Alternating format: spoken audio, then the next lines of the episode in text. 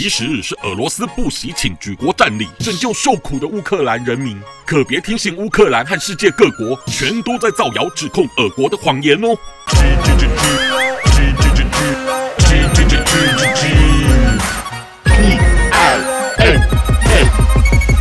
粉红鸡 Talk Show，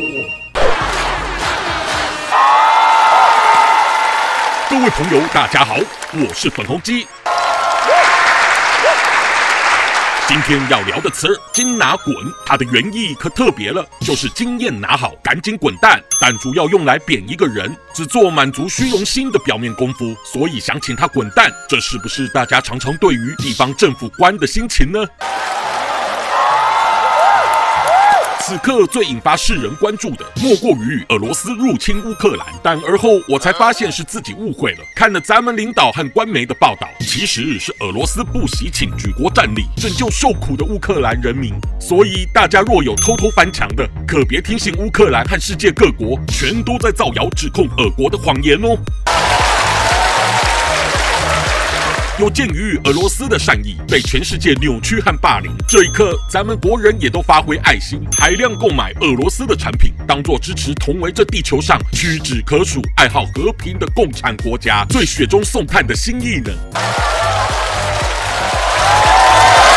咱们身处乌国的侨民，没有像台湾或其他国家的人民，战争之前就收到逃难的预警。那当然是因为咱们的好兄弟俄罗斯一定也会保护中国人民，只是俄罗斯的飞弹还没进步到能分辨谁才是中国人而已。但大家请放心，关于有关中国人伤亡，咱们政府不是说明了吗？死伤的华人绝对都不是中国的。至于有网民还是要问，党中央对内不是教咱们挺俄吗？怎么对国际总强调是中立呢？这就是主席在亲身示范“金拿滚”最高表面功夫的精髓啊！